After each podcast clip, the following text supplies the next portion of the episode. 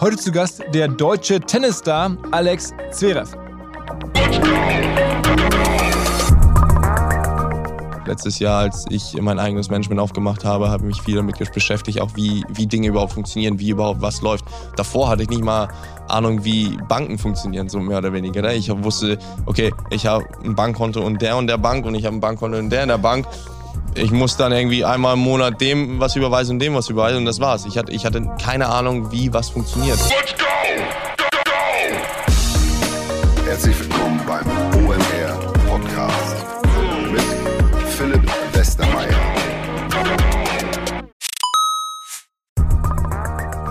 Ihr werdet euch wahrscheinlich fragen, warum unser Partner SalesViewer hier so oft im Podcast wirbt. Aber das ist relativ einfach zu erklären, denn wenn wir hier mittels Podcast Reichweite für SalesViewer erzeugen, dann besuchen natürlich auch hunderte von Menschen die Website von SalesViewer und SalesViewer kann dann mit dem eigenen Tool die Website-Besucher oder deren Firmen vor allen Dingen mit Klarnamen entschlüsseln. Also Podcast-Werbung führt zwangsläufig zu immer mehr Website-Besuchern und Website-Besucher lassen sich in Firmen Klarnamen von SalesViewer entschlüsseln und zu neuen B2B-Kunden machen. Und natürlich auch wir bei OMR sind sehr zufrieden mit SalesViewer, nicht nur als Kunde, sondern auch als Partner. Wir setzen deren Tool ebenfalls ein zur eigenen B2B-Lead-Generierung und entschlüsseln damit die Website-Besucher von OMR, OMR Reviews oder anderen Tochterfirmen. Man sieht einfach, wer eure Webseiten besucht hat und wofür sich potenzielle Kunden interessiert haben. Neben uns, also OMR, setzen aber auch noch deutlich größere Firmen wie Stepstone, Avato Systems, Sport5, Talon One oder die Vodafone-Tochter Grand Centrix bereits auf SalesViewer und generieren damit täglich neue B2B-Leads. SalesViewer ist bekanntlich auf unserem hauseigenen Software-Bewertungsportal OMR Reviews das bestbewertete Tool in gleich drei Kategorien und kann jederzeit kostenlos getestet werden. Wer also sehen möchte, wer auf der eigenen Website drauf war und diese Person dann am besten zu Kunden verwandeln möchte, der kann das alles kostenlos ausprobieren. salesviewer.com slash OMR. Zurück zum Podcast es gab in den letzten Wochen und Monaten die Chance, mit einigen der größten deutschen aktiven Sportstars überhaupt zu sprechen angefangen mit Toni Kroos, Dennis Schröder, Marco Reus, jetzt Alex Zverev. Und ich finde, es passt extrem gut zum OMR-Podcast, denn so Sportstars heute sind ja zwangsläufig in sich selbst schon Digitalunternehmer, häufig Influencer, häufig Investoren und im Falle gerade von Tennisspielern ja irgendwo auch Models, denn der Tennisplatz, da haben auch drüber gesprochen, ist ja ein moderner Catwalk, ein moderner Laufsteg. Es gibt immer die berühmten Deals mit Luxusuhrenmarken alles haben wir besprochen mit dem Alex Zverev. Worüber wir übrigens nicht gesprochen haben, ist sein Privatleben in allen Facetten. Da gibt es ja ähm, eine Beziehung, über die viel berichtet wird. Da gibt es auch Vorwürfe aus der Vergangenheit, über die ab und zu berichtet wird. Alles haben wir bewusst ausgelassen. Wir haben uns über die ja, sportlichen und geschäftlichen Themen, wie es bei uns immer so üblich ist, ähm, darauf haben wir uns konzentriert. Und ich fand es total interessant zu hören, welchen Weg er gegangen ist, wie er diese Tenniswelt aktuell so sieht, wie er sich selber darin sieht, auch wie er offen darüber spricht, dass er auch viele Jahre lang vielleicht gar nicht gut beraten war, dass er selber viel zu spät spät gemerkt hat. Er war wirklich total offen und hat auch mein persönliches Bild nochmal ganz stark verändert. Ich hatte ihn vorher aus der Außenwahrnehmung anders wahrgenommen als nach dem Podcast, kann ich wirklich so sagen. Was übrigens auch leider der Fall war, ist, wir haben den Podcast aufgenommen, als er noch Nummer zwei der Welt war. Danach kam dann das Finale der US Open, dann waren die US Open, an denen er nicht mitspielen konnte, vorbei und ist dann nur noch eine Nummer fünf der Welt. Immer noch natürlich absolute Weltklasse, aber aufgrund einer Verletzung, die er bis heute anhält, kann er aktuell nicht spielen. Auch nicht am Davis Cup teilnehmen. Als wir das Ding aufgenommen haben, dachten wir, er würde jetzt vielleicht den Davis Cup spielen, aber aber stellt sich raus, er kann immer noch nicht spielen. Hoffentlich in den nächsten Wochen oder Monaten wieder eingreifen. Erstmal gute Besserung auf diesem Wege, aber damit rein ins Gespräch mit Alex Zverev und achtet darauf, eine WhatsApp-Gruppe aus Monaco war mein persönlicher Höhepunkt. Auf geht's. Moin. Ja, guten Tag. Ähm, erzähl mal, ist irgendwie Hamburg für dich schon Heimat, ne? Hamburg ist die Stadt, wo ich, wo ich groß geworden bin, wo ich geboren bin, wo ich aufgewachsen bin. Also ich bin hier zur Schule gegangen. Ähm, ich habe hier mein ganzes Leben lang gelebt. Also es ist schon die Stadt, wo die Heimat für mich ist. Deswegen Hast ist es immer besonders, zurückzukommen, ist immer besonders irgendwie hier zu spielen und irgendwie auch einfach mal da zu sein. Ne? Ist ähm, dir aufgefallen, dass in den letzten Tagen so in Hamburg besondere Sachen passiert sind in Bezug auf die Ehrenbürger unserer Stadt hier? Ich bin, ich bin tatsächlich erst gestern angekommen. Ähm, es ist ja einer verstorben. Uwe Seeler war Ehrenbürger. Das, das weiß ich, aber das ist ja nicht vor ein paar Tagen, das ist ja schon vor ein paar Wochen passiert. Und, und Udo Lindenberg ist Ehrenbürger geworden. Habe ich, hab ich auch gehört. Ähm, ich meine, Uwe Seeler, äh, absolute Sportlegende. Ich glaube, die größte Sportlegende, die wir in Hamburg haben. Ne? Also das muss man auch wirklich so sagen. Ähm, Hatten ist ja nicht mehr da. Deswegen ich habe mich gefragt, Hatten. wer könnten denn die Neuen sein? Ja. Und dann denkt man sich, okay, so wer ist, was gibt's da für Weltstars? Und auf einmal denkt man, okay, rein theoretisch irgendwie du bist ja, irgendwie aber ich bin, ich, bin, ich, bin noch in, ich bin noch in meiner Karriere, ich bin noch mittendrin. Ne? Also es ist schon mal, glaube ich, noch mal was anderes, wenn du schon äh, fertig bist mit deiner Karriere, dann kann man zurückblicken und sagen, oh, das habe ich erreicht, das habe ich nicht erreicht und so weiter und so fort. Bei mir ist es immer noch so mittendrin, deswegen, ich sehe mich nicht als Legende, ich sehe mich nicht irgendwie als äh, großartigen Superstar oder noch was. Also Du bist im goldenen Buch der Stadt. das bin ich schon. Nach, ähm, nach dem Olympiasieg war das, ne? Nach dem Olympiasieg letzten Jahr. Ja. Und du hast angefangen hier im UAC, also dem Mhm. Club im äh, Hamburger Norden, eigentlich äh, bekannt so als einer der besten deutschen Mhm. Hockeyvereine, ne? Ja, ja, Hockey war auch immer die Nummer 1 Sportart. Ne? Also ich habe auch früher Hockey gespielt. Äh, meine Jugendmannschaft ist auch wirklich deutscher Meister geworden. Also wir waren- Moritz Fürst und so, ne? Genau, ja, der ist ja viel älter als ich, der ist ja mehr ähm, im Alter von meinem Bruder. Ich glaube, der ist sogar älter als mein Bruder. Ähm, aber der hat auch früher bei meinem Vater Tennis trainiert, lustigerweise. Also ich kenne ihn sehr, sehr gut. Wir kennen seine ganze Familie sehr, sehr gut auch.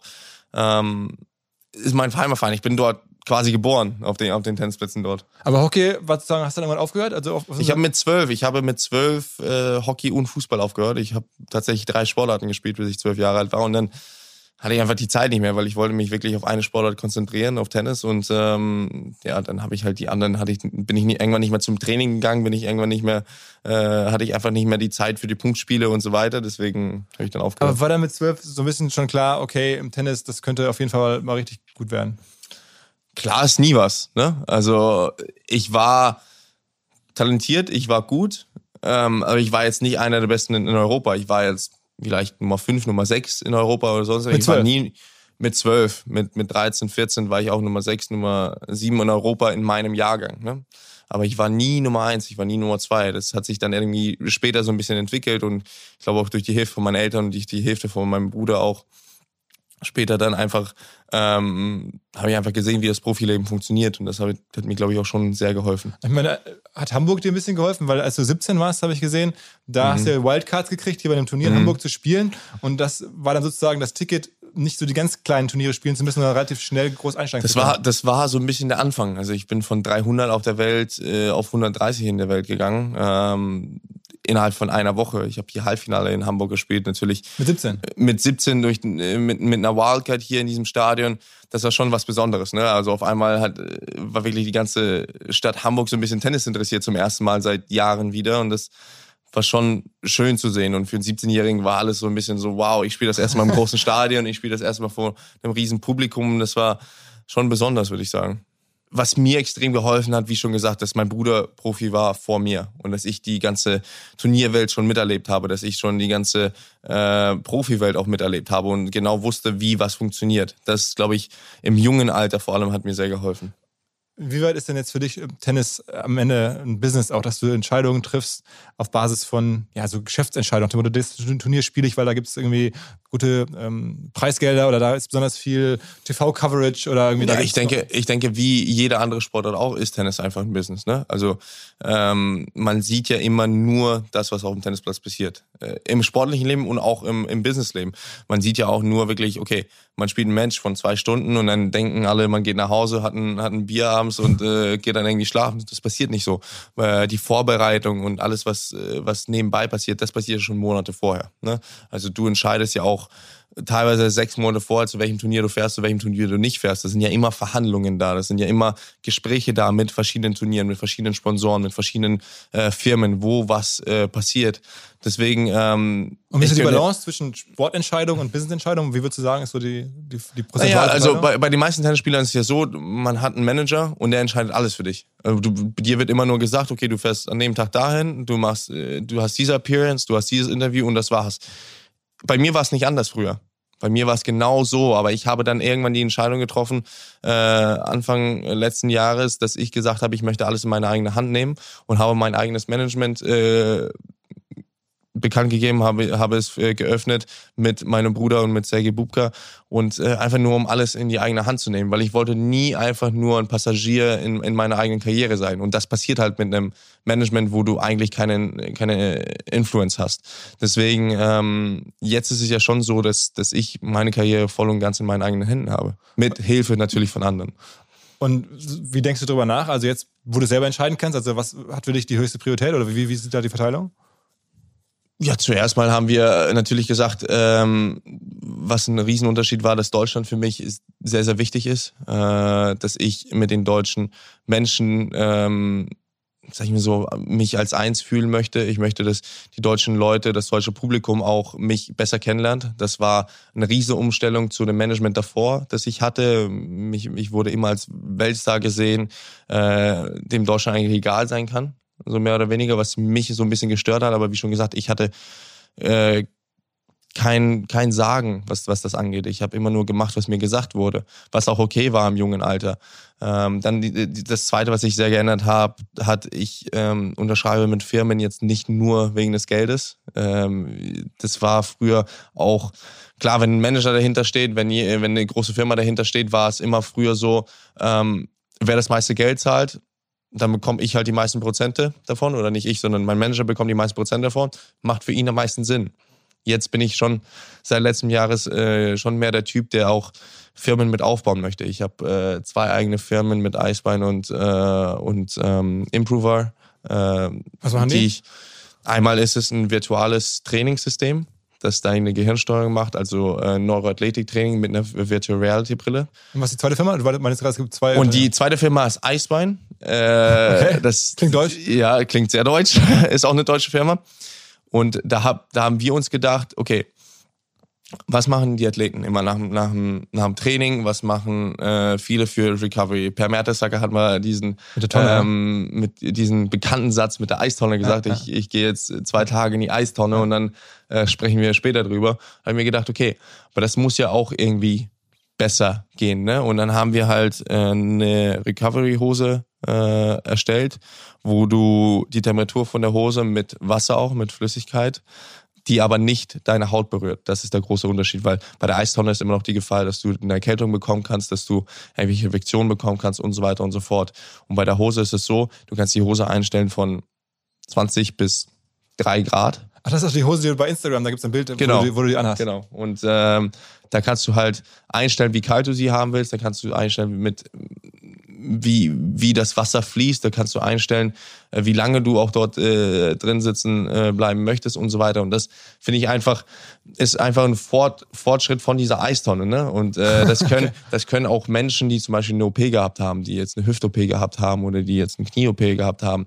Im Krankenhaus kannst du denen ja nicht sagen, okay, du setzt dich jetzt eine halbe Stunde in die Eistonne. Das geht ja nicht. So, und mit der Hose kannst du ja trotzdem kontrolliert äh, die Recovery für, für diese für diese Menschen äh, durchführen. Und du hast noch eine andere Firma gegründet, habe ich zumindest gesehen, Tiebreak Ventures, also ein Vehikel, genau. das dann auch wiederum in andere das ist, Das ist mit meinem Bruder und äh, noch einem Businesspartner zusammen. Das ist einfach äh, für uns, wir wollen klar, wir wollen alle Geld verdienen, das, ist, das brauchen wir gar nicht darüber reden. Jeder Mensch möchte Geld verdienen, aber wir möchten Geld verdienen mit einem anderen Weg. Wir möchten investieren und mit Firmen zusammenarbeiten, die die Welt auch verändern. Das heißt, äh, sprich äh, Naturschutz, sprich äh, irgendwelche neuen Ökosysteme, irgendwelche ähm, Fortsch äh, Fortschritte, die, die einfach die Welt macht. Äh, nicht nur jetzt zum Beispiel, okay, wir investieren jetzt in Öl und Gas, damit verdienen wir jährlich äh, so und so viel Prozente, wenn wir da äh, damit investieren, sondern wir möchten in, in Firmen investieren, die wirklich wir das Gefühl haben, äh, die Welt zu, zum besseren Ort macht. Okay, und wie eng bist du da dran? Also ich meine, neben der Sportkarriere jetzt sozusagen, bist du schon richtig aktiver Investor oder Angel oder wie man das nennen möchte? Ja, mir macht es aber auch Spaß. Äh, ich, ich habe das oft gesagt. Ich war, seit ich 15 Jahre alt bin, wie schon gesagt, einfach nur ein Passagier in meiner Karriere. Ich habe nie richtig mitbekommen. Ich habe nie richtig verstanden, was überhaupt mit mir gemacht wird. Ne? Bis ich halt selber das alles in meine eigene Hand genommen habe. Und es macht mir auch wirklich riesen Spaß, äh, das so zu kontrollieren. Natürlich habe ich Leute, die mir helfen. Natürlich habe ich äh, andere äh, Partner. Natürlich habe ich auch in meinem Management ähm, Leute, die mir einfach helfen. Ne? Weil am Ende des Tages, ich muss ja auch noch Tennis spielen. Also ich, ich, ich trainiere acht Stunden am Tag. Ich kann jetzt nicht noch äh, zehn Stunden am Tag irgendwie irgendwelche Businesspläne. Äh, Aber hast du dich mit Business schon mal so richtig beschäftigt? Also am Ende ist es ja auch irgendwie, man muss ja das einmal lernen, wie Tennis. Also man guckt sich an, was ist Umsatz, was sind Kosten, wie ist Ergebnis, wie, wie wachsen Firmen. Mit solchen, du guckst ja tiefer rein. Ja, dafür, dafür haben wir ja in den Tiebreak Ventures äh, die, die dritte Person, die ähm, ein Master's Degree hat in, in Business auch. Ähm, Und ich habe mich jetzt auch in den letzten vier Monaten, dreieinhalb Monaten seit der Verletzung, habe ich mich viel damit beschäftigt, habe ich auch äh, viel gemacht und letztes Jahr auch. Letztes Jahr, als ich mein eigenes Management aufgemacht habe, habe ich mich viel damit beschäftigt, auch wie, wie Dinge überhaupt funktionieren, wie überhaupt was läuft. Davor hatte ich nicht mal Ahnung, wie Banken funktionieren, so mehr oder weniger. Ne? Ich wusste, okay, ich habe ein Bankkonto und der und der Bank und ich habe ein Bankkonto und der und der Bank. Ich muss dann irgendwie einmal im Monat dem was überweisen und dem was überweisen und das war's. Ich hatte, ich hatte keine Ahnung, wie was funktioniert. Bist du inspiriert worden von auch anderen Athleten? Ich meine, es gibt ja LeBron James oder Steph Curry, die das im großen Stil machen. Nicht mal das. Ich wurde inspiriert, wie schon gesagt, ich hatte ja Riesenprobleme mit meinem Management früher. Ne? Also ich, ich war auch vor Gericht ähm, jahrelang mit dem Management. Das Gericht habe ich auch gewonnen. Ähm, und da hatte ich auch schon das Gefühl, dass ich nicht, also mir gegenüber man sich nicht fair benommen hat. Und das hat mich mehr motiviert. Ich wollte wirklich verstehen, wie was funktioniert, weil am Ende des Tages, ich hatte keine Ahnung. Ich, ich war einfach nur ein Tennisspieler, das war's. Mehr, mehr, gab, mehr von Alexander Zverev gab es nicht. Und jetzt verstehe ich schon, wie, wie halt äh, Dinge funktionieren mehr. Aber äh, sagen wir mal so, im Tennis ist ja so eine ganz große Benchmark ist irgendwie Roger Federer und der mhm. macht das ja auch schon seit längerem, dass der sozusagen krasse Investments macht, hier diese mhm. Schuhmarke On und so, das wirst du wahrscheinlich schon beobachtet haben. Bei ihm ist es ja auch noch so, also wenn er Investment macht, glaube ich, äh, bekommt er es immer für ein Viertel des Preises, mehr oder weniger. So, ja, Einfach nur, weil, klar, die, die Firma On, die ist unglaublich gestiegen, seitdem Roger Federer ja. Teil, Teilinhaber der Firma ist. Aber ich glaube auch, dass sie gestiegen ist wegen Roger Federer. Ne? Also ich glaube, das ist schon, macht, macht schon einen Riesenunterschied, ob jetzt Roger Federer mit Nike-Schuhen oder On-Schuhen auf den Tennisplatz geht. Genauso wie als er äh, von Nike nach, äh, zu Uniqlo gegangen ist. Das war ein Riesenboom, nicht nur in der Tenniswelt, sondern generell in der, in der Welt von, von Sportmarken und Sportbrands. Deswegen, alles, was Roger Federer anfasst, wird, wird immer äh, einen riesen Effekt haben. Deswegen glaube ich, ist es immer so, klar, er verdient dann extrem viel Geld damit. Er, er macht die richtigen Decisions, sage ich mal so, aber er macht sie auch zu einem richtig guten Preis. Das muss man auch nicht vergessen. Ist es im Tennis nach wie vor so eine krasse Hierarchie, wo eigentlich, obwohl du jetzt ja die Nummer zwei der Welt bist, mhm. technisch gesehen, ähm, und Olympiasieger, also auch schon krass erfolgreich, guckt man immer, okay, Roger Federer, Nadal, Djokovic, das ist ja schon noch so gefühlt ja, eine andere das Liga. Das ist ein anderes Level, ne? Also, ich meine, wenn jemand 22 Grand Slams gewinnt oder 20 Grand Slams gewinnt, ähm, das ist, also davon bin ich noch weit entfernt, sag ich mal so. Ne? Ja. Äh, das sind die besten Tennisspieler die besten Sportler vielleicht aller Zeiten. Also das darf man nicht vergessen. Das ist ein, das Denk ist mal Michael nach, Jordan. Spielt? Also wenn man gegen spielt, denkst du darüber nach? Ja, dann möchtest du gewinnen. Also das, das habe ich auch ein paar Mal schon geschafft, sage ich mal so. Ja. Also, gegen die Spieler äh, habe ich immer gute Matches. Ähm, ich sage jetzt nicht, dass ich immer gewinne, aber ich habe immer gute Matches. Ähm, aber das sind schon wenn man jetzt auch über die Businesswelt spricht, mit einem Michael Jordan will, jeder was zu tun haben. Mit dem Roger Federer will, will auch jeder was zu tun haben. Das, das ist äh, einfach nur auch vom Sportlichen gesehen, das, das ist einfach wirklich ein anderes Level noch. Es gibt ja so ein paar Sportler, mit denen du äh, also rumhängst, die gar mhm. nicht Tennis spielen. Also zum Beispiel, mhm. mir ist mhm. aufgefallen, Jimmy Butler, ja. ähm, äh, NBA-Star, mhm. Miami Heat. Äh, wie kommt das? Er liebt Tennis, ich liebe Basketball. Äh, wir haben uns das erstmal kennengelernt in Wimbledon. Äh, kam mal zu einem von meinen Matches und äh, so hat es irgendwie angefangen. Dann war ich, äh, dann war er bei ganz vielen Turnieren. Der war bei US Open, bei, beim Labour Cup bei mir und so weiter und so fort. Dann war ich bei ihm in, der, in, bei, in Miami eine Woche lang, haben wir zusammen trainiert, teilweise auch. Das, das entsteht einfach, weißt du, die, dieser Kontakt äh, zwischen Sportlern entsteht halt einfach oft, weil das Interesse an den anderen Sportarten ist halt einfach da. Ich liebe Basketball, ich liebe die Miami Heat. Miami Heat ist meine meine Mannschaft. Nicht Mavericks, obwohl Nowitzki da war. Nee, auch äh, lustiger. Ich kenne Dirk auch äh, und ich liebe Dirk. Also, er ist einer der, der tollsten Typen auf der Welt. Aber als äh, Dallas gegen Miami gewonnen hat, war ich schon enttäuscht, sag ich mal so. Darf man als Deutscher nicht sagen. ähm, aber das entsteht halt, ne? Dieser Kontakt zwischen Sportlern entsteht halt immer sag mal, im Basketball ist jetzt ja in den letzten Jahren extrem viel passiert, weil die so super analytisch geworden sind. Ne? Früher mhm. hat man immer versucht, irgendwie nah am Kopf die Punkte zu machen. Zwei Punkte, dann hat man verstanden, okay, ein Dreier werfen ist irgendwie sinnvoller mhm. ähm, und auch die Quoten werden, gehen hoch und also sehr viel so Sports Analytics. Mhm. Ähm, guckst du auf Tennis auch so, da fragst du dich jetzt so, okay, was kann ich irgendwie an analytischen Eckdaten, KPIs, wie kann ich versuchen, Tennis nochmal anders zu verstehen, weil das im Basketball ja so offenkundig das ganze mhm. Spiel verändert hat? Ich glaube, Mannschaftssportarten generell sind mehr statistische Sportarten, glaube ich, weil du kannst mehr machen. Tennis ist eine eins gegen eins Sportart. Es ist eine Sportart, wo du mehr auf deinen Instinkt hören musst auch, äh, glaube ich. Ähm, schwierig, weil du musst gegen verschiedene Gegner musst du eigentlich einfach verschieden spielen. Ne? Also wenn du zum Beispiel gegen Rafa Nadal spielst oder wenn du gegen Novak Djokovic spielst, das sind zwei verschiedene Typen. Ne? Das sind zwei verschiedene Spielarten und da musst du dich auch anpassen. Und das andere ist ja auch, die besten Spieler der Welt passen sich auch immer an. Und Aber bei guckst du dir denen, die Zahlen an? Also guckst du dir, also machst du das quantitativ oder machst du das aus das, dem Bauch? das mache ich schon. Ich mache, ich, ich schaue mir schon Statistiken an. Das, das, das, das mache ich schon. Aber ähm, ich glaube, das bringt mehr in Mannschaftssport. Das bringt mehr im Fußball, das bringt mehr im Basketball. Das, das glaube ich schon. Okay, das heißt irgendwie so der, die Idee zu sagen, wie viele Tage Pause braucht man zwischen Turnieren, das irgendwie alles, stelle ich mir so vor, oder auch. Ach so, ja, ich aber das, das teilweise, das teilweise können wir gar nicht mitentscheiden. Weil wir haben, wir haben einen Spielplan, den wir halt spielen müssen. Wir haben die vier Grand Slams, die wir spielen müssen oder spielen Wo- wollen ja. auch. Wir haben die neun Master Series, die von, von der ATP als Pflichtturniere gesehen werden.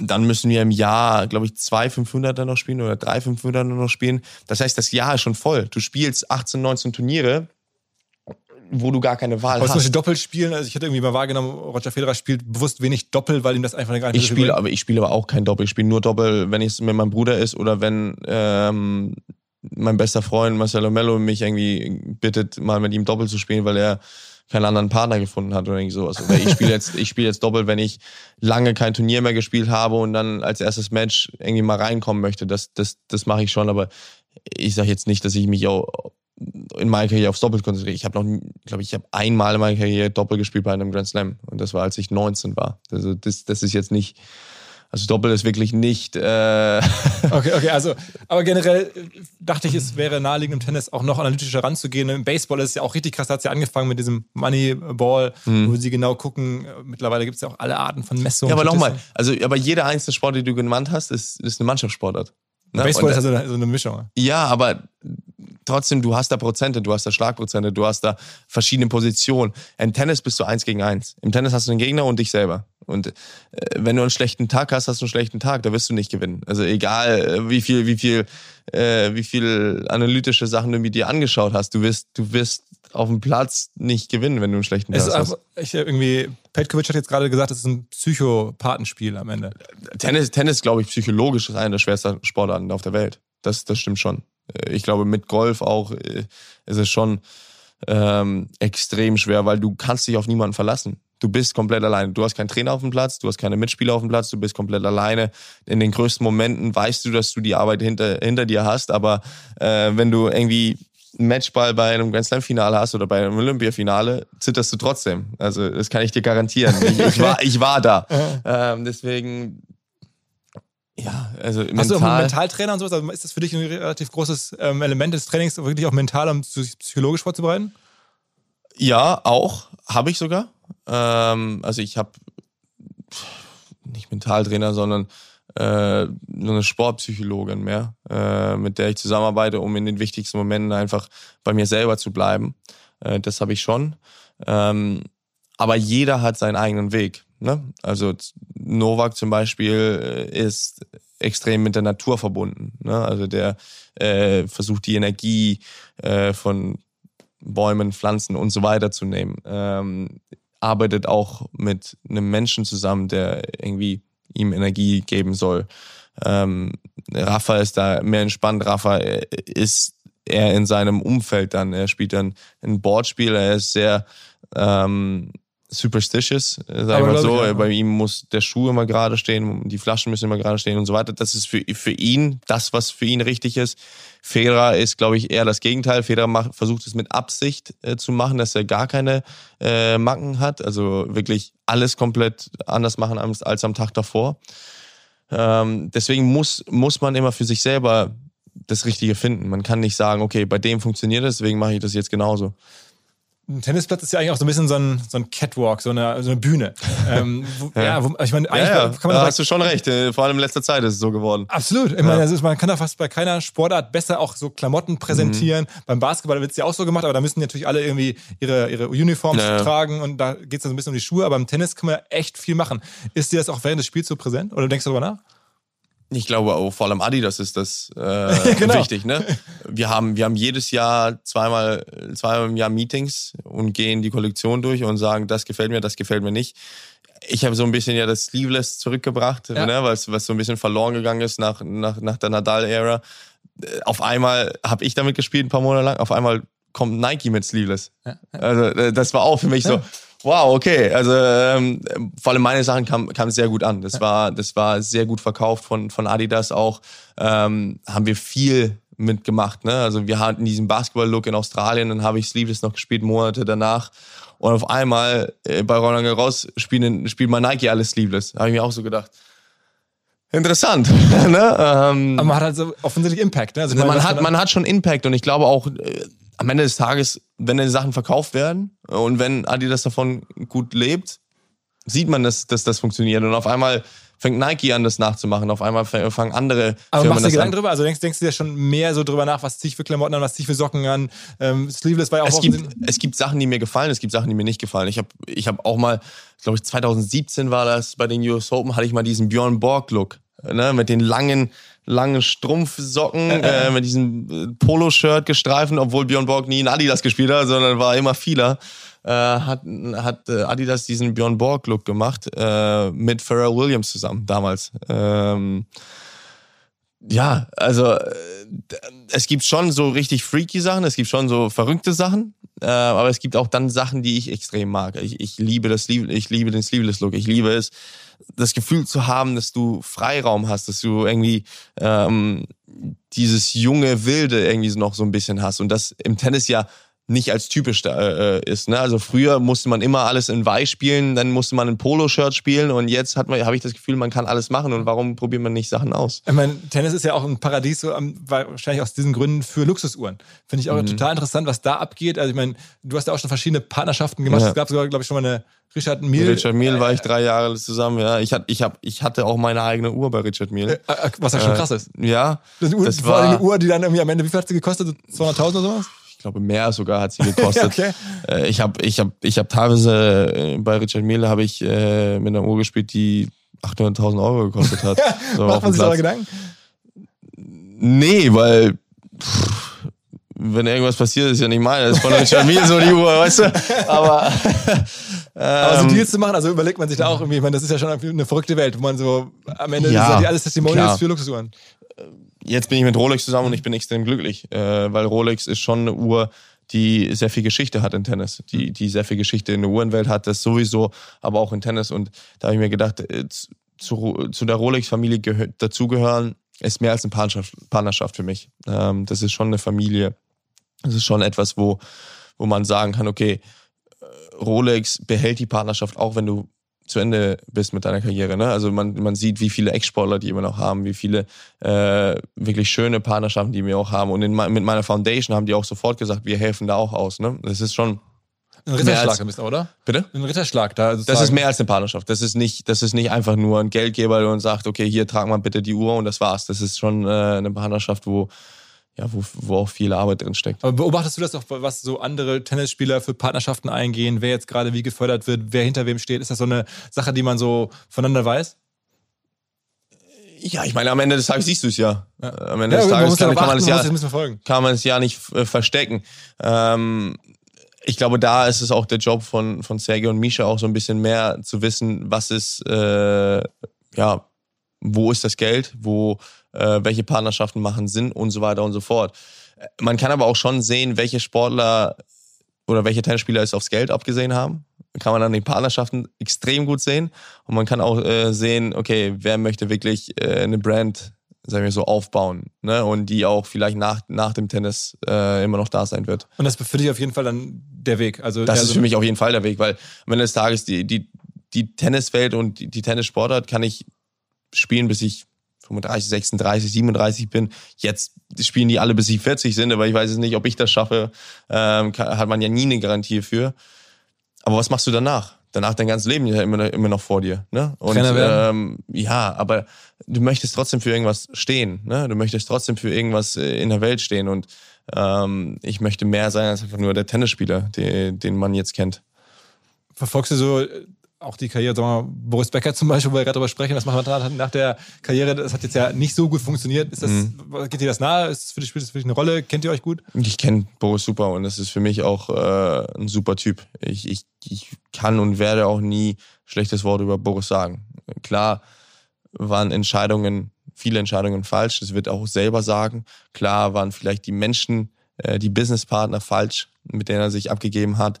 Aber Boris als Mensch ist ein 1A-Typ. Äh, und das, das, das ist so. Und in Deutschland ist es ja immer so, wir lieben es ja, sag ich mal so, die, die bekannten Leute, wir lieben es ja, die, die Heroes so ein bisschen runterzumachen.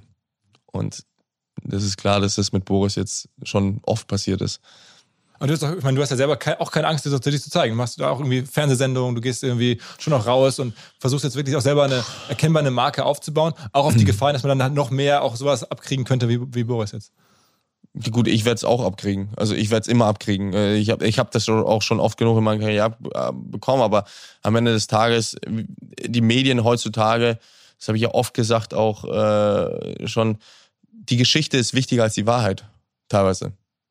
Wie viele Blätter verkauft werden, wie, wie oft die, die Story angeklickt wird, ist teilweise viel, viel wichtiger als was die Wahrheit eigentlich ist.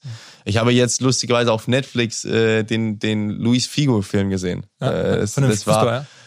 Es ist ja Wahnsinn, das hat ja damals schon angefangen. Also wie viel da gelogen wurde, wie viel da wirklich äh, der eine verarscht den anderen. Äh, diese Marker, Marker oder irgendwie diese sowas. spanische Sportler. Genau was die da alles geschrieben hat und die sagen ja auch öffentlich, das war gelogen, das war frei erfunden. also die, die sagen das ja. Da gibt es einen Wechsel, ja, glaube ich, zwischen äh, von Real zu Barca oder so. Genau, ja. von, von Barca zu Real. Ja, die sagen das ja öffentlich, die sagen ja, ja, das war frei erfunden, aber das war die Geschichte halt. Und das hat jeder gelesen in Spanien. Dann denke ich mir auch so, wie oft das, äh, wie oft das bei mir passiert ist, wie oft das bei anderen Sportlern passiert ist, das ist ja, also, das ist ja Wahnsinn. Wie wichtig ist für dich sozusagen über Social Media, über Insta oder so eine eigene Geschichte zu erzählen?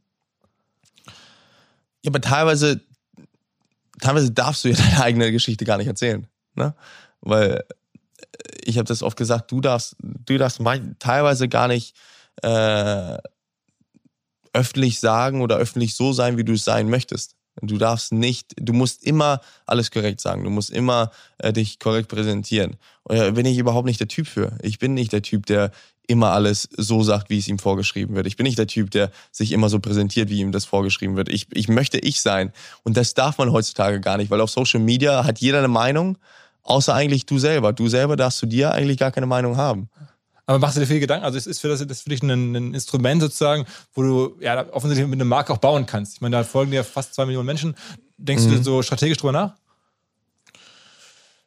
Ja, auch. Ähm, aber Instagram ist, ist glaube ich, mehr für die Fans. Das ist mehr für die Fans, das ist mehr für die Leute, die vielleicht äh, von deinem Leben ein bisschen, ja, was mitbekommen möchten. So ähm, klar weiß ich, dass Instagram und Social Media generell jetzt gerade für, für Firmen extrem wichtig ist, für äh, Businesspartner extrem wichtig ist, aber ähm, für mich ist die reale Welt und wirklich so Gesprächsinterviews, Fernsehauftritte und sowas, das ist für mich schon, glaube ich, wichtiger. Okay, das heißt, du bist da jetzt auch nicht so aktiv, dass du überlegst, was poste ich jetzt und guckst nach, wie viele Leute haben es geliked, was gab es für Kommentare, was machen andere? Nee, die Kommentare, wie viele Leute es geliked haben und was für Kommentare es gab, schaue ich mir überhaupt nicht an, weil am Ende des Tages würde ich ja depressiv werden, glaube ich. so, ähm, ne, also aber klar, man möchte schon die Fans vor allem, ich, ich denke da mehr an die Fans, äh, wenn es zu Social Media geht. Ich möchte schon einen Einblick in mein Leben geben und ähm, zeigen, wie und was ich mache. Und äh, für die Leute, die es halt nicht so mitbekommen, dass die halt wenigstens durch Instagram sehen, wie mein Leben aussieht. Ich dachte, irgendwann kommt vielleicht die große Kollaboration mit Paul Ripke. den habe ich, den hab ich kennengelernt auch. Äh, sehr, sehr lustiger Typ. Ähm, da hat ja einige Weltmeister miterlebt. Der war ja, ja wieder dabei bei das stimmt. 2014, dann, dann, dann Nico Rosberg. Ja, das stimmt. Ähm, ja, vielleicht. Mal schauen. Okay. Ich schließe nichts aus. Paul, hörst du das? Hörst du das? Das wäre doch eigentlich ganz geil. Nichts aus. Er ist super, er ist super Typ. Er ist super lustig auch. Und, und er hat den, Touch, man, den Social Media Touch. Und mit dem kann man auch viel machen. Ne? Also das, das stimmt schon. Hinweis auf die Agenturgruppe Mighty. MYTY. Die sitzen in Deutschland, der Schweiz und Kroatien und sind ein Netzwerk von verschiedensten hochqualifizierten Spezialagenturen. Und um in diesem Mighty-Netzwerk die richtige Agentur für eure Bedürfnisse zu finden, haben sich was Neues, ziemlich Cleveres ausgedacht. Habe ich noch nie vorher drüber nachgedacht und woanders gehört. Und zwar gibt es den Mighty Business Navigator, einen Wegweiser zu den jeweils einzigartigen Lösungen in dem umfangreichen Netzwerk der Agenturen von Mighty. Und da geht es dann von Kreation, Design, Design, Social Media Marketing, Softwareentwicklung, jeweils maßgeschneiderte Beratung und integrierte Lösungen auf höchstem Niveau. Das ist Mighty. Am besten ihr schaut euch mal ganz konkret diesen Mighty Navigator an. Alle Infos mighty.com slash business-navigator und in den Shownotes dieses Podcasts. Zurück zum Podcast. Ähm, sagen wir mal, über Tennis selber. Ähm, machst du dir viel Gedanken über die Sportart, wie man die weiterentwickeln müsste? Ähm, Im Golf gibt es gerade ganz große Entwicklungen, dass sozusagen auf einmal sich eine mhm. eigene ja, Verband abspaltet. Äh, oder ist es das, du sagst einfach, nee, das, der Rahmen wird mir vorgegeben, ich bin der Spieler, oder bist du da schon so, dass das ein paar nee, ich glaube, äh, Am Ende des Tages äh, wird ja viel darüber geredet. Ähm, jetzt auch diese ganze von Novak gestaltete PTA oder wie die auch immer heißt, äh, weiß ich gar nicht. Ähm, darüber wird ja viel gesprochen. Und die Tennissport muss sich weiterentwickeln. Das ist ganz klar. Wir verdienen sehr gut in unserer Sport. Also davon, davon gar nicht irgendwie falsch. Aber auch nur die Top 30. Danach wird schwierig, ne? Die Top 30. Ich, ich, kann, ich kann mich nicht beschweren. Das ist, das ist überhaupt falsch, sich zu beschweren, so, ne? Aber von der Prozentzahl von dem, was die Turniere verdienen, von dem, was die Veranstaltungen verdienen und so weiter und so fort, ist Tennis schon einer der, glaube ich, kleinverdiensten Sportarten, die es auf der Welt gibt. Ne? Also ähm, ich glaube, im Gegensatz zu Basketball, Fußball, Sagen wir, das ist krass, N dass, NHL, äh, NFL, Golf und sowas sind wir wirklich Prozent, prozentmäßig die, die tiefsten. Beispiel, also ähm, ich glaube, Rafael Nadal, Career Earnings mit Tennisspielen, so 140 Millionen. Mhm es gibt in der NFL irgendwelche Quarterbacks, die haben, weiß ich nicht, als ja, NBA, Spiel, schau dir mal NBA. 250 Millionen, also da gibt es eine Viertelmilliarde. Schau, dir mal, schau dir mal Jimmy an. Jimmy ist einer meiner besten Freunde jetzt geworden, aber der verdient 180 Millionen in vier Jahren. Ja, ja, absolut, also ich, ich habe ich hab keine Chance, 180 Millionen zu verdienen in vier Jahren. Aber das ist auch, ich darf mich aber trotzdem nicht beschweren. Das ist wirklich, das ist Beschweren auf einem hohen Niveau, aber halt prozentemäßig sind wir halt trotzdem sehr, sehr tief. Ne? Also bei Grand Slams verdienen wir wirklich, glaube ich, unter 8%. Aber ist es nicht auch ein Problem, dass vor allen Dingen nur die Top-Spieler, ich meine, es wäre doch für den Sport auch viel besser, wenn da, sagen wir, die ersten zwei. Ja, aber, dafür, aber dafür, dafür, müssen wir mehr Geld machen, generell. Ne? Also du kannst ja nicht sagen, okay, wenn du in der ersten Runde verlierst, äh, verdienst du 30.000, wenn du das Turnier gewinnst, verdienst du 50.000. Das geht ja auch nicht. Ne? Also du musst ja schon, muss ja schon eine Erhöhung sein, was das Preisgeld angeht, weil sonst macht das ja keinen Sinn. Deswegen muss halt generell die Prozentzahl und alles muss höher kommen, weil am Ende des Tages, wie schon gesagt, die Top 30, die fühlen sich extrem gut, die fühlen sich extrem wohl, aber danach kommt halt nicht viel. Wenn beim du, Spiel wenn du, selber? Bitte? Beim Spiel selber, also wenn du jetzt irgendwie sagst, die Regeln des Spiels, sag ich mal beim Basketball, der NBA, mhm. da gibt's jedes Jahr oder beim Football auch neue Regeln. Ja, geführt. aber Kontaktsport auch. Okay, aber, aber auch so, es ändert sich schon so ein bisschen was. Ne? Also auch irgendwie, wie lange man teilweise Shotclock-Zeiten. Ja, aber das haben wir auch. Wir haben eine Shotclock eingeführt, wir haben äh, Toilettenpause-Regelung äh, eingeführt und so weiter. Du kannst ja nicht, du kannst ja nicht die Regeln verändern, okay, du spielst jetzt auf einmal nur noch mit einem Ausschlag und die Linien werden verkürzt und so weiter und so fort. Das, das Tennisspiel muss ja bleiben. Also, ne, dass du zwei Ausschläge hast, dass du bis sechs spielst und dass du zwei Sätze gewinnen musst, das muss ja bleiben. Die kleinen Regeln, die können sich verändern und die verändern sich auch. Wir haben eine Shotclock, wir haben äh, die Toilettenpausenregeln, wir haben, äh, ich, ich weiß es jetzt nicht mal aus dem, aus dem Kopf heraus, aber es verändern sich schon Dinge. Bei Grand Slams werden jetzt im fünften Satz werden Tiebreaks gespielt, ne? Und das sind schon Veränderungen, die groß sind. Davis Cup wird jetzt nur noch äh, Best of Three gespielt. Wir, wir, wir spielen jetzt nicht mehr diese Heim- und Auswärtsspiele, sondern wir spielen vieles an einem Ort. Wir haben jetzt hier vier Mannschaften da in Hamburg. Das ist, das ist schon eine Veränderung und der Tennissport äh, verändert sich schon. Aber äh, an sich die generellen Regeln und wie der Tennissport generell gespielt wird, das muss ja immer bleiben. Was waren eigentlich so jetzt über deine Karriere bislang so die krassesten Momente außerhalb des mhm. Tennis, die dir ermöglicht wurden, weil du so gut Tennis spielst? Also ich habe gesehen, es gibt so Bilder, wo du mit Jay-Z rumhängst und so. ähm, was sind so die Momente, wo du sagst, okay, das war jetzt krass? Ja, es nicht, sind nicht mal Momente, sondern es sind Bekanntschaften, die halt die die krassesten sind, wie du selber gesagt hast. Jay-Z, auf einmal bin ich eingeladen zu seinem, zu diesem 4040 Club in New York, zu seinem Geburtstag so von seinem Club, hänge dann mit ihm auf einmal ab. Ne? Also das war schon so, okay, ein bisschen surreal. Ne? Ähm, dann, pff, ja, Freundschaften auch, wie mit Jimmy, Freundschaften wie mit, mit anderen Fußballspielern und so weiter. Das Wen hast du da so, wer ist da so bei dir eng? Ja, Jimmy, glaube ich, von den Sportlern ist schon sehr extrem eng. Äh, für mich immer noch eine sehr enge Person ist Roger, muss ich auch wirklich äh, ehrlich sagen. Er hat mir viel geholfen in meiner Karriere. Ähm, Fußballspieler, die, die ganzen Bayern-Jungs, Thomas Müller, äh, habe ich, hab ich ein bisschen Kontakt mit. Ähm, aber dann vor allem die AS Monaco-Jungs, ne? Kevin Volland, äh, Nübel. Ähm, Ach, weil ihr in Monaco zusammen rumhängt. Also wir, wir hängen alle zusammen rum. Äh, die, wir haben, wir haben eine, wir haben bei WhatsApp so eine Gruppe, die heißt Stammtisch, Monaco Stammtisch. Das sind die ganzen äh, Fußballer, die bei Monaco spielen, die ganzen Formel-1-Fahrer, also sprich Hülkenberg, äh, ein paar andere Jungs. Da haben wir, Ro okay, da haben wir, da haben wir Robert Geis noch in der Gruppe.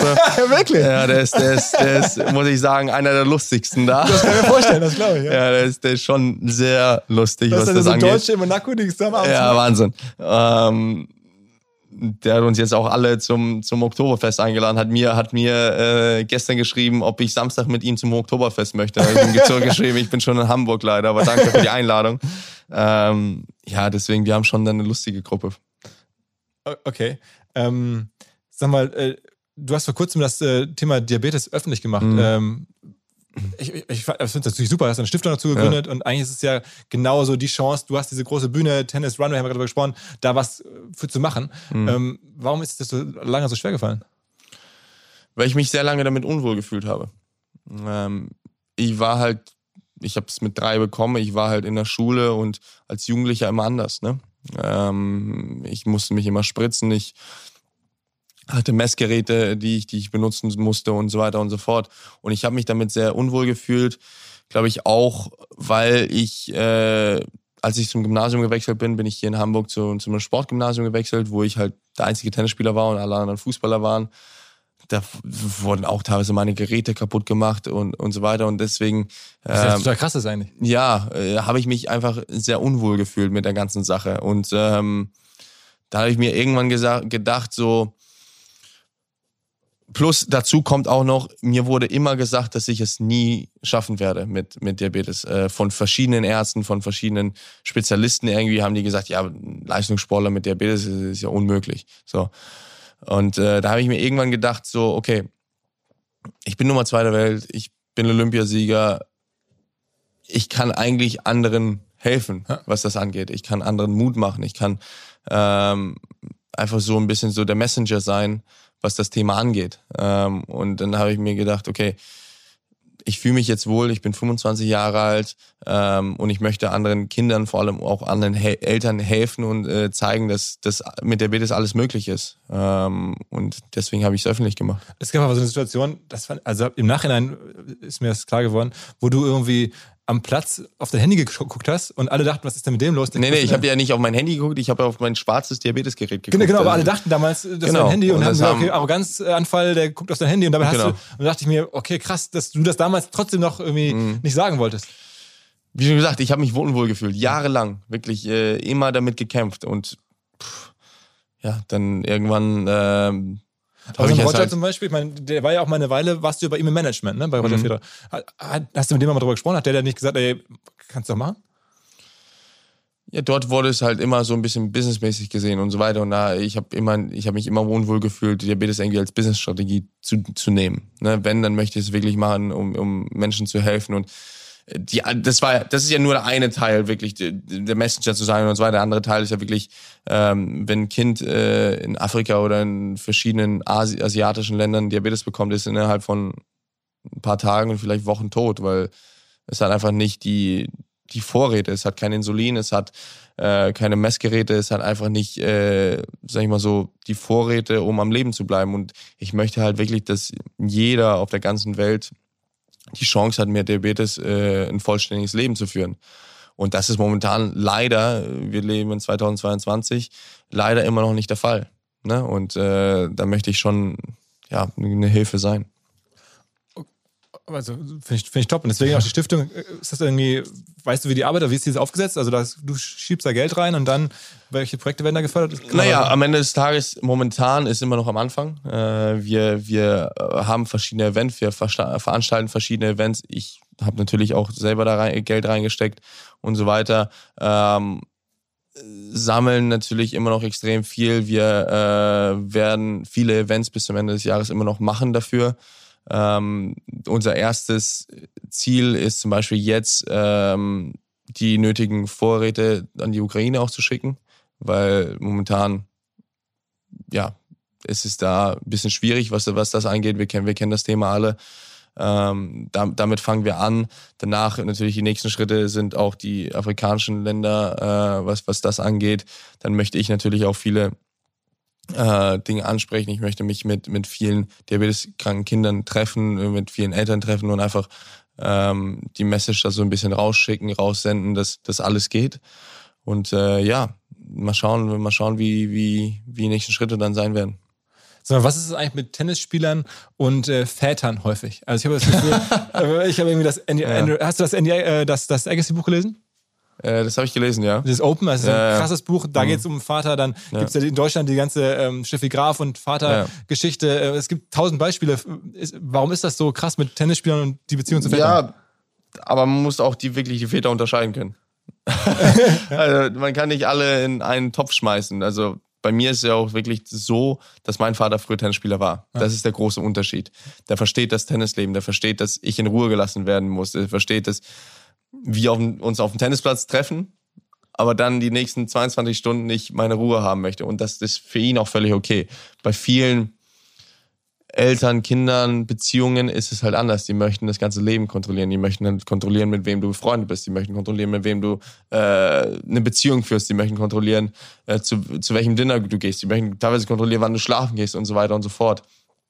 Ne, ne, bei mir äh, wäre das der Fall, würde ich durchdrehen. Also ich bin, ich bin schon ein sehr lebensfroher Mensch, was das angeht. Ich mag es auch mal in ein Restaurant zu gehen. Ich mag es auch mal mit meinen Freunden zu sein. Ich mag es auch mal ähm, Spaß zu haben so. Und das versteht er auch. Ohne das würde ich, würde ich durchdrehen. Aber es ist schon so, dass, sagen wir mal, super Tennisspieler am Ende scheinbar auch eine, häufig zumindest eine enge Beziehung haben zu ihren Vätern oder diese Väter irgendwie sie dahin bringen können. Ja, ich, also ich, ich weiß jetzt nicht, ob das jetzt damit was zu tun hat. Also die besten Tennisspieler, so äh, Federer, Nadal, haben mit dem Vater gar nichts zu tun. Nadal hat jetzt einen Onkel gehabt. Ja, genau, ne? also Familien. Dabei. Ähm, bei Novak ist es auch so, dass die Familie sehr eng war und dann ein bisschen auseinandergegangen ist. Also pff, du okay. musst eine gewisse Mentalität haben, du musst eine gewisse äh, Stärke in dir selber haben. Und ja, ich, ich weiß jetzt nicht, so klar, bei mir hat mein Vater geholfen, das ist gar keine Frage, aber ich weiß jetzt nicht, ob das jetzt der, der, äh, ja, der, der wichtigste Punkt ist, um Profitennisspieler zu werden, dass du mit deinem Vater irgendwie 30 Jahre lang rumreisen musst. Also, ich, äh, du hast jetzt gerade gesagt, du hast irgendwie auch Bock, so ein bisschen am Leben teilzunehmen. Mhm. Ähm, trotzdem habe ich das Gefühl, so als wir jetzt irgendwie dieses, den Termin hier heute ausgemacht haben, man muss jetzt auf dich nicht besonders aufpassen, weil ähm, dann war die Frage, kommst du zu uns ins Büro hier in Hamburg? Mhm. Und dann, nee, nee, nee, nee, nee. Äh, also der Alex, der verlässt auf, auf gar keinen Fall irgendwie die Anlage, der ist auf der Anlage, der will auch gar nicht raus, der will nur Tennis spielen, der will hier irgendwie äh, bloß nicht in die Stadt gehen. Ja, also ich habe also um ehrlich zu sein, ich habe ja auch nicht so viel Zeit. Ne? Also ich trainiere, äh, ich habe vorher ich Fitnesstraining gemacht, ich habe mit meinem Physio gearbeitet, jetzt spreche ich mit euch und von euch aus gehe geh ich direkt auf den Platz. Das heißt, ich habe bei so einem Turnier, vor allem bei einer Vorbereitung für so ein Turnier, vor allem als ich, dass ich vier Monate raus war, habe ich jetzt auch nicht die besonders die Zeit, was anderes zu machen. Ne? Das ist, das ist schon äh, was anderes. Ähm, ich wäre lieben gerne zu euch ins Büro gekommen. Nein, nein, das ist kein Vorwurf. Ich, ich würde würd jetzt euch lieben gerne auch mal besuchen kommen, wenn das jetzt äh, irgendwie so nein, ist. Nein, das war nicht gemeint. Das war nur so krass, denn also du bist ja wirklich sehr diszipliniert. Ja, ich, mö ich möchte mich vorbereiten. Ich möchte hier spielen. Das ist äh, für mich die Hauptsache. Also das heißt, du bist auch irgendwie jetzt feiern oder so, wenn du jetzt in der Stadt bist? Nee, nee, das, das mache ich jetzt nicht. Nein, also auch generell, also gibt es irgendwelche Lieblingsturniere, auf die du fährst, weil das irgendwie so ein geiles Umfeld hat oder so? Ja, aber das Umfeld heißt ja nicht, dass ich feiern gehe. Das Umfeld ist äh, einfach nur, ich liebe Madrid zum Beispiel, weil ich dort zweimal gewonnen habe, einmal Finale gespielt habe und ich das Stadion geil finde. Also, ne? also, also was macht ein gutes Turnier am Ende aus für dich? Wo, wo, wo fährst du Vieles. Also erstmal gewinnen hilft immer. Ähm, teilweise die Atmosphäre auch. Ich liebe Australien zum Beispiel, da habe ich auch noch nie gewonnen, aber ich liebe es einfach dort zu sein. Ich liebe die Menschen, ich liebe die Atmosphäre drumherum, ich liebe es in der Stadt dort zu sein, äh, abends essen zu gehen und so weiter. Ich liebe Rom zum Beispiel. Ähm, aber es ist wirklich ich, mehr so die Stadien, die Atmosphäre in den Stadien, die das ausmacht und nicht. Nee, nicht nur.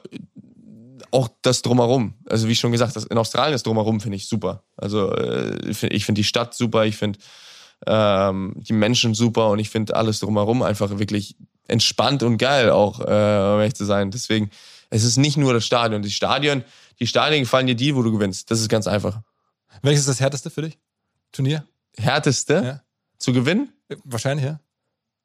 Wahrscheinlich Wimbledon, weil ich auf Rasen nicht Aber so alle sagen ist. US Open sei das härteste Turnier. Das, habe ich immer so gelesen. Doch, weil da alle so laut sind, und weil da so viel Action ist und weil da ständig Flugzeuge sind und so. Nee, das finde ich gar nicht. Ich finde, ich finde US Open zum Beispiel eins der entspanntesten. Ich finde, die härtesten beiden sind Roland Garros, weil es am Sand ist, also das physische Turnier, äh, und Australien, weil es da 45 Grad ist. Das sind die beiden Ja, kann härtesten, man nachvollziehen, ja. Das sind die beiden härtesten. Und letztes Jahr Tokio war krass. Also Tokio war, wir haben in 40 Grad Hitze, 100% Luftfeuchtigkeit, da waren wir alle tot teilweise. Wie guckst du eigentlich viel auf die anderen Spieler? Also beschäftigt man sich viel mit den Gegnern und dass du beobachtest, was machen die, wer kommt da jetzt neu rein? Bist du jetzt enger an US Open dran? Und während wir sprechen, laufen ja noch US Open. Die, die neuen, also die neuen Spieler, die jungen Spieler, damit beschäftigst du dich, weil die, sind- die sind halt neu, die anderen kennst du. Ne? Also die, die neuen, die jungen, damit beschäftigst du dich, glaube ich, schon. Mit dem Alcaraz haben sich, glaube ich, viel beschäftigt äh, in den letzten paar äh, Monaten. Äh, mit Sinner haben sich viele beschäftigt, aber das schon, glaube ich, seit einem, zwei Jahren. Also mit den, mit den Jungspielern beschäftigen sich alle. und machst du dir ein bisschen Sorgen, weil die so stark sind? Ich meine, vor zwei Tagen haben die gegeneinander gespielt. Sorgen, Sorgen nicht. Am Ende des Tages bringt mich ja niemand um. ja gut, aber die verhindern, dass du einen Grand Slam gewinnen könntest. Ja, momentan haben es andere verhindert, sag ich mal so. Ja. Momentan haben immer noch äh, die Novaks und die Raffas auf der Welt verhindert, nicht, nicht Ich meine, du hast ja. Alcaraz noch geschlagen bei, bei French Open. Alcaraz habe ich geschlagen, äh, Sinner habe ich letztes Jahr bei den US Open geschlagen. Also klar, das sind super Spieler, aber bei mich, mich persönlich haben die anderen beiden ein bisschen verhindert bis jetzt. Was müsste man in Deutschland tun, damit Tennis hier wieder nach vorne kommt? Weil hier ist gefühlt nicht Boah, mehr. das ist, das ist, das ist eine Frage, da könnte ich dir jetzt ein Buch drüber schreiben, um ehrlich zu sein, Sag mal, die Top, den Top einen Wunsch von dir. dass sich die Mentalität ändert. In Deutschland. Ja. Gegenüber Tennis. Gegenüber Sport generell, um ehrlich zu sein. Du brauchst einfach mehr Sportler, die Bock drauf haben, oder? Nee, du brauchst mehr Eltern, die dafür bereit sind, äh, etwas aufzugeben. Okay. Ja. Weil es halt so hart ist, auch als äh, da Ja, weil, weil Prioritäten, ne? Also Prioritäten setzen, ähm, die, Mentalität, die Mentalität dafür haben, wirklich äh, Einsatz dafür zeigen, dass man äh, Tennis äh, spielen möchte. Beim Fußball ist was anderes. Fußball übernimmt der Verein alles, beim Tennis nicht. Okay, das heißt, du brauchst irgendwie eine Struktur, die überhaupt Stars hervorbringen kann. Du brauchst wirklich Eltern, die bereit sind, dafür was zu tun. Ja, ja. Und Das, trotzdem, was, riesen- glaube ich, wir in Deutschland nicht so viel haben, Ja. um ehrlich zu sein. am Ende kann man fast sagen, dass ist das Land so ein bisschen zu satt für, für Profi. Das, das, Land, das Land ist für Fußball gemacht, nicht für Tennis, ja, okay. wenn ich das so sagen darf. Ja, ja. Aber ich meine, es wäre, ich meine, man hat ja schon mal gesehen, es geht ja, es ist ja möglich. Also ja Es geht, aber jetzt mal, jetzt mal ernsthaft gesehen, wie viel haben meine Eltern dafür aufgegeben? Wie viel haben meine Eltern dafür gemacht? Das ist schon, das ist was anderes. Also das ist jetzt nicht äh, etwas, was, was viele machen und machen wollen. Ne? Okay, okay, okay. Vielen Dank für deine Zeit. Vielen, vielen Dank. Alles klar. Danke. Ciao, ciao. Unser Partner Vodafone, also die Kolleginnen und Kollegen aus Düsseldorf, haben eine neue Kollaboration am Start und zwar mit Microsoft. Viele kennen und wissen das schon zu schätzen, also die Vorteile von flexibler Zusammenarbeit in Echtzeit, Cloud-Datensicherung, Updates und so weiter. Das alles steht zur Verfügung natürlich für Vodafone-Kunden oder solche, die es werden wollen. Außerdem hat es den Vorteil, wer jetzt zu Microsoft migrieren möchte. Vodafone-Geschäftskundenexperten helfen dabei, auch bei der Migration von Daten und Mails, all diesen Themen und auch im laufenden Betrieb wird man natürlich nicht alleine gelassen. Vodafone supportet jetzt auch Microsoft 365 ganzjährig für seine Kunden. Ein Argument, glaube ich, für Vodafone, auch ein Argument für Microsoft 365. Wer sagt, ich bin schon Vodafone-Kunde oder ich bin interessiert an Microsoft, informiert euch. Alle Details stehen unter vodafone.de slash Microsoft 365, also Microsoft 365 in Zahlen. Zurück zum Podcast. Dieser Podcast wird produziert von Podstars bei OMR.